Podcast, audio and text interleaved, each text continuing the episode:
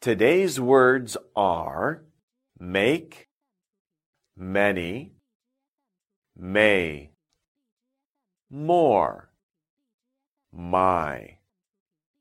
Our first word is make. We use this word to talk about things that we create. For example, my mother can make a cake.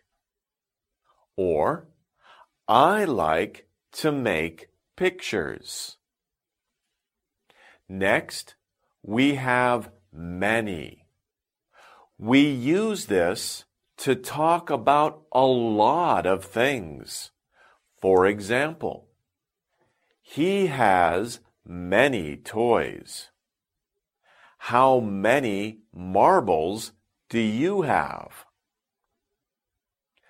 Our next word is may. We use this word to ask nicely. For example, may I sit here? May I go to the bathroom? So be nice, use may. Okay. If you have five things and your brother has three things, you have more than he does.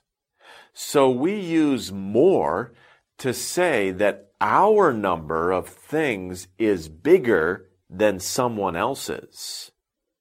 For example, the boy has more than the girl.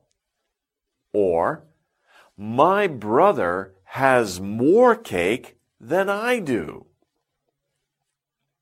Finally, we have my. If you want to say that something belongs to you, you can use my. For example, this is my pencil. Or, this is my apartment.